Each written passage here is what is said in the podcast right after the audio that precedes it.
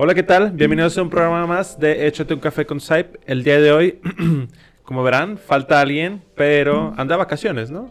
Ya, ya le tocaban vacaciones después de 29 programas. Después de que se autoexplota, ya le tocaba... Sí, ya, la mandamos a descansar, ¿no? Entonces, este, en ausencia de Sonia Luna, el día de hoy estamos eh, un servidor, Irving Arias. Alberto Ramos. Y pues bueno, hoy vamos a hablar de un tema que estábamos escuchando las, las frases que traemos, este, y están bastante interesantes, ¿no? Eh, este tema va a ser sobre mitos de la psicología, pero creo que no son cualquier tipo de mitos, ¿no? O sea, son frases que que escuchamos muy comúnmente, este, incluso en la misma carrera cuando estábamos, ¿no? De los mismos pacientes se escucha, de en la gente, en los papás del paciente, los papás de los pacientes, amigos de nosotros incluso, ¿no? O sea, que, que vienen y nos dicen este tipo de frases, este, de alguna manera... Sí, algunos compañeros también nos llegan Ah, totalmente, ¿no? Incluso de alguna manera como tratando de no darle esa importancia a la, a la psicología, ¿no? De se puede, eh, te puedes curar de otra manera, puedes no necesitarlo, puedo yo solo, o me pasa esto por esto, no es una cuestión de salud mental. Entonces, eh, ahí traemos unas frases bastante bastante interesantes, ¿no? Que creo que pueden, se prestan para el debate. Y pues bueno, las quisimos traer esos, esas frases el día de hoy ustedes para, pues para ver qué opinan, este, y que las podamos rebotar aquí y a ver qué, qué va saliendo, ¿no? Entonces, este, pues bueno, ¿qué te parece si empezamos con una de estas frases? Sí, eh, claro, Probablemente yo lo único que le agregaría es que, a diferencia del primero que grabamos, si bueno, mal recuerdo yo también estaba, era que era como en psicología general, por ejemplo, el típico de los psicólogos también están locos o los psicólogos se quieren ayudar a sí mismos, etcétera. Y estas están un poquito más enfocadas en la cuestión de salud mental, que obviamente va también muy allegado a lo que es la psicología, eh, la medicina, la psiquiatría, etcétera, pero viéndolo desde un lado de psicología. Entonces, iba a mencionar algo, pero ah, ya me, acordé. Carlos Fuente, por ejemplo, decía que todos tenemos derecho a no saber. Y creo que al, muchas personas ser ajenas a la psicología, por ejemplo, pacientes, conocidos, amigos que puedan ver este podcast, pues tienen todo el derecho a no saber de psicología, pero precisamente pues esta es la idea de desmentir estos mitos nosotros como profesionales de la psicología. Eh, creo que lo importante, más bien, es muy importante saber que no sabemos, ¿no? O sea, creo que cuando se ignora que lo ignoramos es más complicado que es cuando no ignoramos que sí ignoramos, ¿no? Entonces, totalmente, creo que mm, parte del crecer en cuanto a cualquier tema, ¿no? Es importante saber que no sabes, ¿no? Porque a partir de ahí vas a empezar a, a buscar saber o, si te interesa encontrar alguna manera incluso en la cuestión física, alguna, alguna cuestión deportiva, saber que no puedes y que lo puedes lograr te hace entrenar, dedicarte, estudiar, etcétera. Entonces sí, totalmente de acuerdo que es, es importante no saber y para que puedas, digo, incluso pensando que si ya lo sabes todo, eso es más que ser un, un, este, un logro, creo que es una limitante, ¿no? Totalmente. suponer que ya sabes todo, creo que pues, ya estás perdido. Claro, y más en un área de la salud como lo es la psicología, al final de cuentas está en un constante cambio, está en una constante actualización, que si nos quedamos con lo que aprendimos en la universidad hace 10, 15, 20 años, pues puede ser más contraproducente. Entonces, pues, ¿te parece si empezamos con los mitos, Irving? Échale. Perfecto. El primer mito, precisamente, Irving, es que las personas con esquizofrenia son violentas. Eh, ¿qué, tal, no? Está... Creo que sí es muy... Es muy común pensar eso, ¿no? O sea, como... Digo, para empezar las películas, ¿no? Creo que desde ahí... Ahorita que decíamos jugando, ¿no? De, claro, lo vi en una película, es violento. sí, sí, porque... pues quien en su sano juicio va... hablando de películas de terror, ¿no? Va a matar a alguien, va a secuestrar, va a hacerle daño y tal. Pero a veces nos ocupa tener alguna situación de ese, de ese calibre, digamos, como la esquizofrenia, implica que va a hacer daño, ¿no? Incluso la esquizofrenia puede puede ser tan funcional como cualquier otra situación de salud mental. Sí, claro. Y tomar en cuenta que las alucinaciones que están muy presentes en la esquizofrenia, las más comunes son precisamente las auditivas, no necesariamente como mitos. Yo sí lo he escuchado a mucha gente que estas voces, o sea, la gente cree que las personas con esquizofrenia tienen voces que te dicen mata a Irving, mata a Emilio, ve corriendo y mata al vecino. Agresivas. Así es, o sea, y, y, que pueden ser como una orden, pero una orden totalmente agresiva, cuando no necesariamente tiene que ser así. La cuestión si lo ponemos como un ejemplo, un, mito también es la cuestión del alcohol. De que es que la gente borracha es violenta y hay gente que se pone más feliz, más amigable, se duerme, eh, se pone a llorar. Entonces, no necesariamente todas las personas con esquizofrenia tienden a ser violentas. De hecho, ahorita que leíamos sobre eso, no sé si conozcas el dato, pero decía que en porcentaje en Estados Unidos, solamente del 3 al 5% de personas que cometen un crimen llegan a tener esquizofrenia. O sea, es una nimiedad comparado con, otras situaciones. Ahí a lo mejor podrían entrar a lo mejor más un antisocial, que es algo muy diferente a la esquizofrenia. Totalmente. Pero que a lo mejor no vende tanto para la para la tele, para las películas, como decir una persona esquizofrénica que escucha voces y por ende se vuelve sádico y se vuelve violento y tiene que matar a medio mundo. No, claro. Y es que tiene, ahorita que hace rato que hablábamos, me hizo mucho sentido el esto de las películas, ¿no? ¿De qué año es la película Psicosis? Ajá. Sí, sí, sí. Es, vieja. O sea, ya más de 50 años tiene, ¿no? Entonces, ¿desde cuándo se va pensando esto, no? Ah, y bueno, vende, ¿no? Vende esta idea, es, esta idea de el ser humano está dividido. Eh, incluso es hasta morboso pensar en una esquizofrenia, ¿no? Eh, a mí me tocó luego conocer a personas que eh, padecían de esto y la gente alrededor de ellos o los que lo recién conocían era ¿y, qué hueles? ¿y qué sientes? ¿y se ve? ¿y cómo? O sea, como eh, alimentame ese, ese morbo y, qué, y, qué pasa y esto y, y, qué haces y cómo lo distingues. O sea, sí hay mucha... Esta misma curiosidad me hace reflexionar y decir que hay, hay mucho desconocimiento de este. Totalmente. Pero al final de cuentas creo que se ha alimentado mucho por los medios de comunicación y los medios, mm, no sé cómo llamarle, diversión, películas, series. No sé si alguna vez te haya pasado, Irving, pero a mí se me han preguntado como con, con ese morbo de, ¿y te han confesado un crimen en terapia? es como, y, si sí es, no te lo puedo decir tal cual, no voy a ir corriendo a ponerlo en Facebook, pero como ese morbo que la gente tiene mucho, inclusive hace tiempo, que fue hace como 10 años que salió este libro del psicoanalista, que también tiene, la verdad no lo he leído, pero tiene una trama así media parecidona, ¿no? Que no, sé si tú lo conozcas, y que medio mundo lo leía, entonces yo me acuerdo que era estudiante y decía como es que soy psicólogo, estoy estudiando psicología y es como el psicoanalista. Te ha tocado un paciente así, yo, un, paciente cómodo. Entonces, al final de cuentas es lo que vende, o sea, es lo que te da más fantasía el, ponerle ese nombre. Si nos metemos mucho el debate, por ejemplo, otro de los trastornos que vende mucho es el trastorno de personalidad múltiple cuando asociaciones, por ejemplo, como la APA, todavía están ahí entre el si es, no es, es un tipo de esquizofrenia digo, se vale a la gente que no es psicóloga, probablemente no le interese eso. Y está muy padre ver una película como Fragmentado, que fue Patricia, no nosotros. Entonces, claro que vende mucho más. vende más poner una persona violenta que poner una persona amigable, una persona depresiva. Claro, es, es pues es el morbo, ¿no? O sea, y esto de la esquizofrenia sí es algo es más común de lo que pensamos, pero es menos grave de lo que nos imaginamos, ¿no? Claro que hay casos graves, ¿no? Como todo. Como hay casos graves de depresión, de ansiedad, o sea, de trastorno antisocial. Es, es, es igual, ¿no? Solamente que unos son más escandalosos que otros, ¿no? Son más llevados a la pantalla, ¿no? Entonces sí, creo que la esquizofrenia es una cuestión que es tratable. Primero que nada, creo que hay que decir eso, ¿no? es tratable. hay diferentes maneras de aproximarse a ella, diferentes grados, diferente todo. Eh, no es una cuestión de ya está perdida la persona, ya es incurable, es intratable, ya es, prácticamente que ya no lo vamos a poder ver bien en sus cinco sentidos. Pero no, es una cuestión que hay, hay alternativas para esto. Claro. Es que de hecho, si, si no lo hemos mencionado, pues si lo tomamos en cuenta, Irving, también está el mucho mito de que se le metió el chamuco. O sea, la, cuestión de la esquizofrenia. Y pues el diablo es malo, entonces el diablo te hace matar. Y por ende puede ser más violenta la persona. Eh, hablando de mitos, ¿no? Lo cual, pues no tiene mucha lógica. Exacto. Así es. o luego se piensa que las personas en condiciones de calle son las que. las enfermas mentales, ¿no? Eh, o como les dicen mucho, mira, está enfermito. Como hacerlo chiquito lo hace menos despectivo. Pero bueno.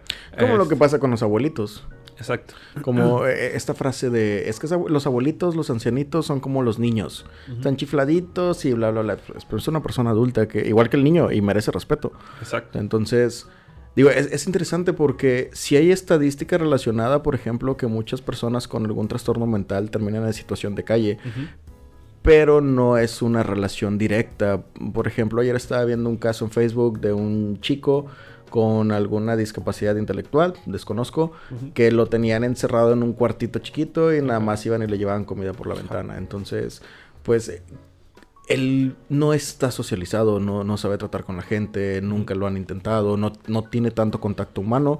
Entonces la gente se quejaba de que sacaba el brazo y quería como pegarles o estirarles, etcétera. Pero no es por el trastorno mental, sino es por la situación cultural y contextual que le han, que le han orillado.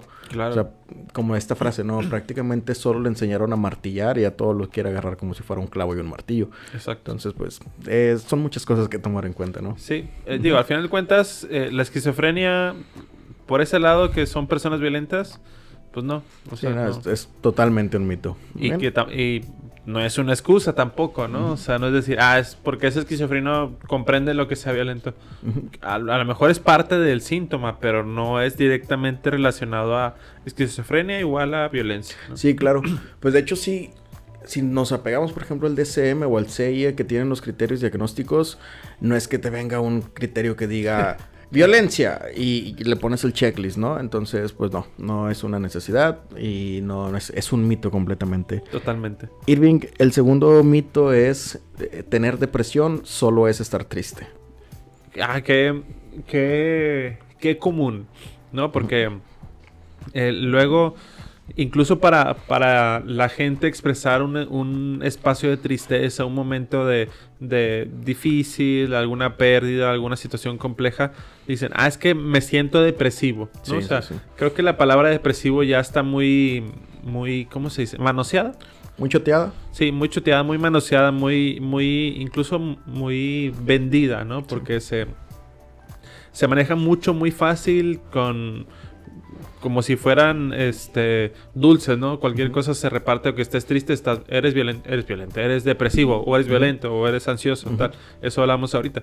Entonces, eh, la depresión tiene muchas manifestaciones, no solo estar triste. Sí, sí, sí.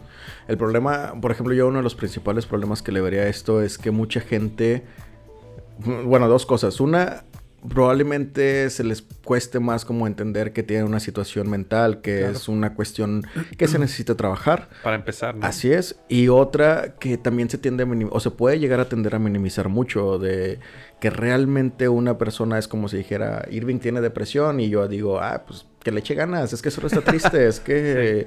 Que haga algo que le gusta, ¿no? Eh, eh, es que yo ayer también estaba triste, pero me levanté, me fui al gimnasio y mírame, ya, ya me siento feliz. Entonces, Irving, al gimnasio, ¿no? Entonces... Obvio. Sí, y es un mito que a veces se, se marca bastante porque digamos que en algunos casos concretos que inclusive se requiere la cuestión de la medicación, la gente cree que solo echarle ganas o aplaudir o ya corre el estilo te vas a salir adelante. Irving, no sé si llegaste a ver alguna imagen que era un chico en una mesa Atrás está su novia, esposa cocinando. Tiene su título universitario, tiene su perrito y tiene una casa, pues obviamente. Y la, frase dice, no estás deprimido, estás distraído. Porque tienes una esposa que te ama, porque tienes una mascota que te ama, porque tienes título, porque tienes casa.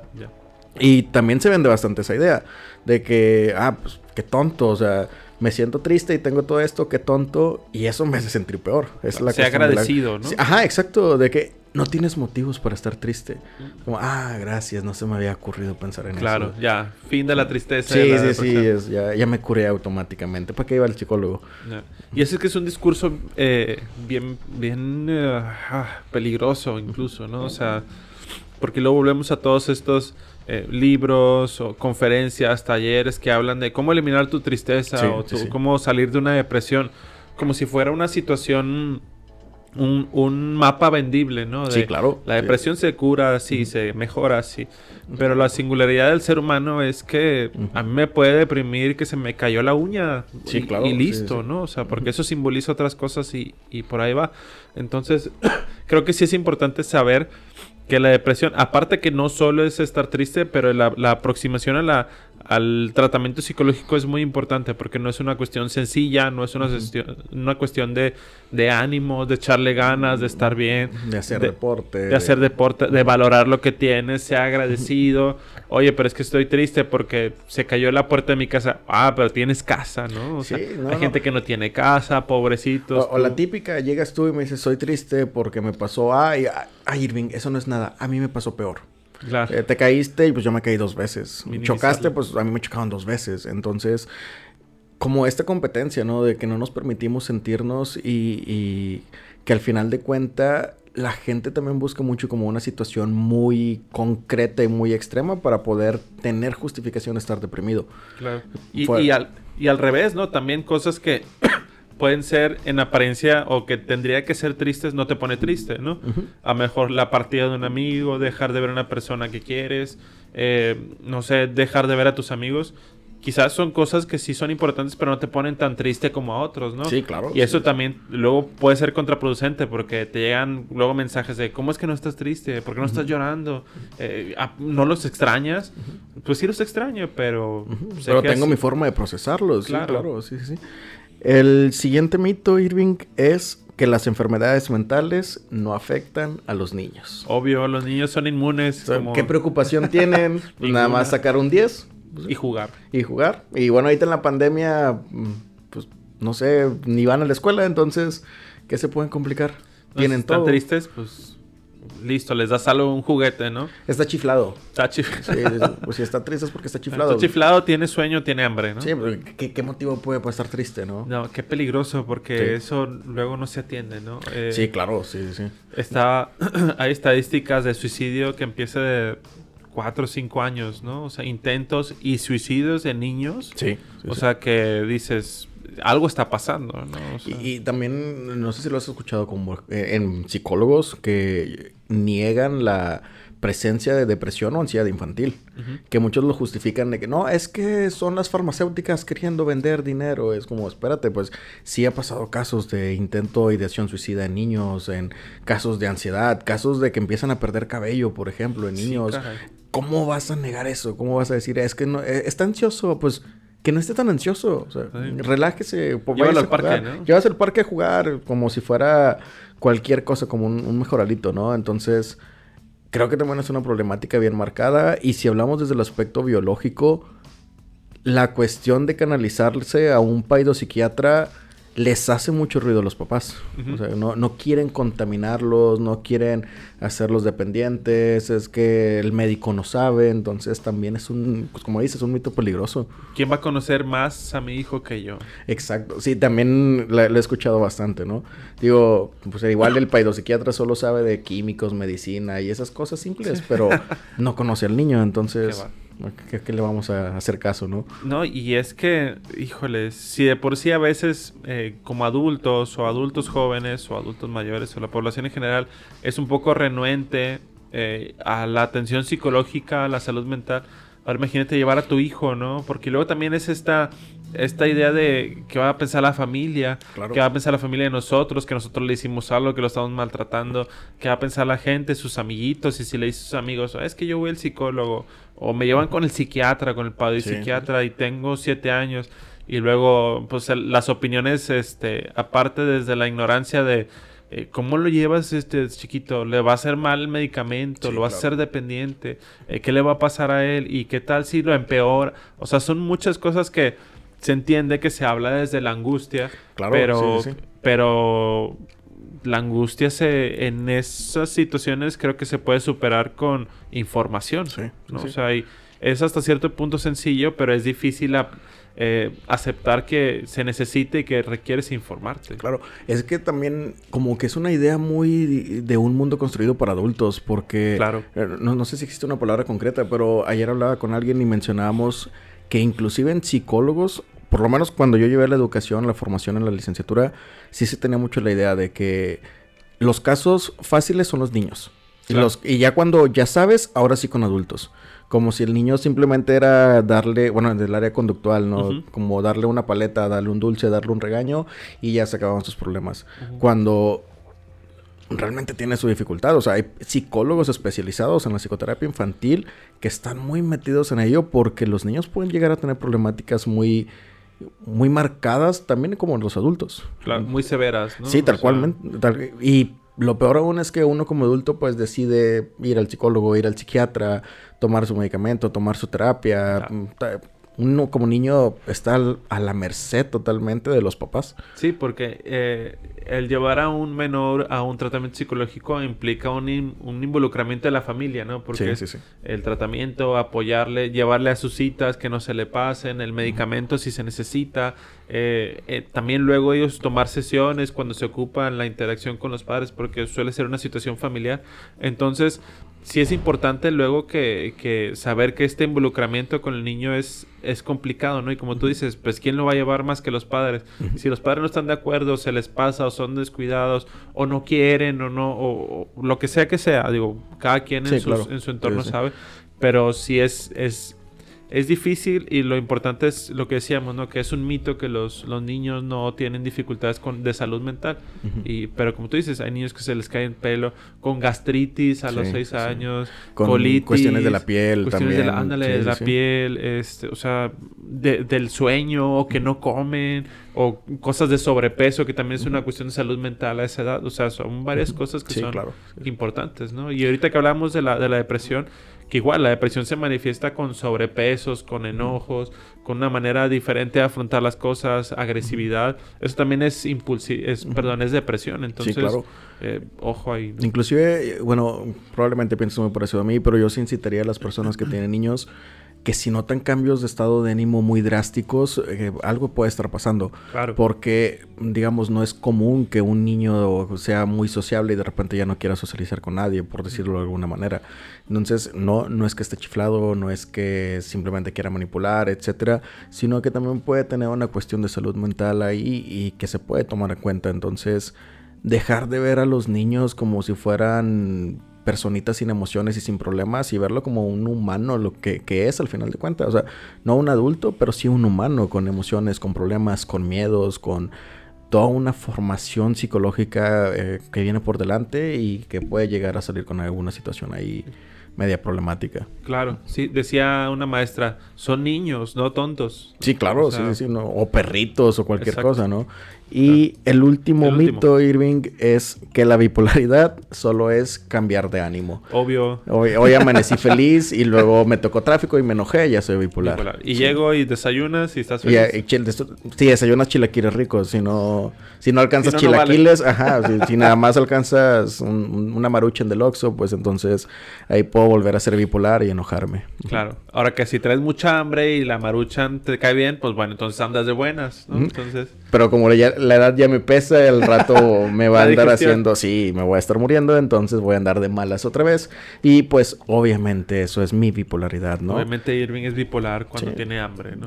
Y precisamente la bipolaridad, Irving, no sé qué pienses, pero creo que también es un, un tema que, un, un, nombrecito que se popularizó mucho. O que, totalmente, que ya todo el mundo cree tener bipolaridad, que Inclusive en la, en la cuestión de la formación no, nos enseñan mucho como las diferencias de la bipolaridad, la confusión con algunos otros trastornos que puede ser, bueno, para empezar la bipolaridad 1 o 2, con una depresión, un cuadro depresivo mayor, con un trastorno límite de la personalidad, con un adulto con déficit de atención. O sea, son muchas cosas y que a veces como psicólogos también ignoramos un poco porque es difícil salirnos del mito, inclusive como profesionales. Hace un, tiempo leía un, no, recuerdo, un, texto, si mal no recuerdo, hablaba de, del espacio, de, la física, etcétera, y decía que inclusive eh, astrónomos profesionales, o sea, expertos con doctorados, etcétera, tienden el vicio del lenguaje de decir mañana que salga el sol. Claro. Digo, el sol no sale y ellos lo saben de sobra. Pero ya lo tenemos tan marcado. Entonces, como psicólogos también nos puede pasar. Decir bipolaridad, cambio de ánimo. ¿Estás feliz y ahora estás triste? Entonces... Seguro es eso. Sí, seguro es eso. Y como profesionales, ahora imagínate como persona ajena a la psicología, también puede ser un mito ahí muy, muy fuerte. Sí, y que es algo muy em, normalizado decir estas palabras, ¿no? Sí e incluso decir, ah, así es él, así es ella, ¿no? Así es de bipolar. Entonces, es, comprende, a rato se le pasa, ¿no? Este, pero realmente una cuestión de, digo, por un lado, la cuestión de la bipolaridad no atendida puede llegar a ser peligrosa, ¿no? Sí, sí, sí. O sea, es algo que pone en riesgo la vida. Y una cuestión de bipolaridad mal diagnosticada puede, puedes pasar por alto esto que decía, ¿no? Un trastorno depresivo mayor que dices, ah, pues es que tiene sus ratos de tristeza y ya la otra semana se le pasa y va a andar bien. A lo mejor no, o empeora. Entonces, creo que esto de los cambios de ánimo sí es algo eh, importante a notar, o sea, es algo que es relevante, que también se tiene que atender desde una manera, a veces hasta eh, de manera química, ¿no? Con un psiquiatra y una atención eh, médica, y que es una cuestión compleja de diagnosticar, no porque sea difícil de detectar, sino porque es una situación longitudinal. Se tiene que ver a través de, los meses, cuánto dura su periodo de, bipolaridad, por decirlo, de manía, de tristeza, de depresión. O sea, es una cuestión que, que tarda en diagnosticarse, porque así es la naturaleza del diagnóstico, ¿no? no es en una cita, no es en dos citas. Si, si tu psicólogo o psiquiatra te diagnostica bipolaridad en una cita, pues hay que revisar bien, ¿no? Una bandera amarilla, sí, claro. Yo buscaría una segunda opinión. Ahora que si ya vienes diagnosticado y le das seguimiento, bueno, es otra cosa, ¿no? Totalmente. Pero es una cuestión compleja de diagnosticar y no nada más ah, por cambio de ánimo, ¿no? Igual para, antes de terminar, Irving, sí me gustaría comentar que como personas, como humanos, tanto tú, yo, cualquier persona que esté aquí escuchándonos, etcétera, podemos llegar a tener cambios de humor porque es totalmente normal. O sea, puedo ir manejando. la vida es así. Sí, tal cual. Poder, poder manejando, ir feliz con mi pareja, se me atraviesa alguien, enojarme, insultarlo y volver feliz con mi pareja. Porque son cosas que van pasando. Entonces, no caer en ese juego de decir, ah, es que es bipolar, porque vienes tranquilo y luego se la rayaste al otro y luego sigues tranquilo.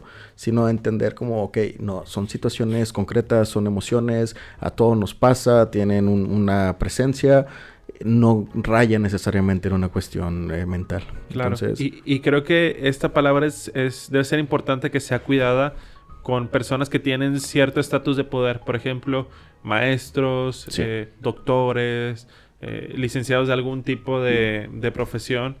Porque me imagino diciéndole un maestro, una maestra a un niño o a un, eh, o a un adolescente, es que tú eres bipolar y que el alumno pueda googlear qué es ser bipolar y que de pronto desate otra cosa, entonces sí hay que tener cuidado con estas cosas del lenguaje. Entonces, pues bueno, este, Irving, ¿hacemos cierre? Sí, pues ya se nos acabó el café. Este, quedaron ahí todavía algunos mitos. Quizá empezamos con una segunda parte. Y pues bueno, eh, antes de retirarnos, me gustaría recordarles las redes sociales. Eh, nos pueden encontrar en YouTube, tanto en YouTube como en Instagram, como Centro Psicológico SAIP. En Facebook como Centro Psicológico Integral SAIP. Y en Spotify como Échate un café con SAIP. Entonces, este, pues bueno, el tema da para mucho, ¿no? Entonces... no eh, sé si quieras dar tus redes. Claro, mis redes es arias.psicología, tanto en Instagram como en Facebook, ahí me pueden encontrar. Y las mías son Alberto Ramos Psicólogo, nada más en Facebook. Ya, entonces este, ahí tienen el contacto de los dos, si no aquí también desde, desde Skype nos pueden encontrar. Y pues bueno, pues ya estuvo, ¿no? Pues nos vemos. Nos vemos la siguiente. Hasta luego.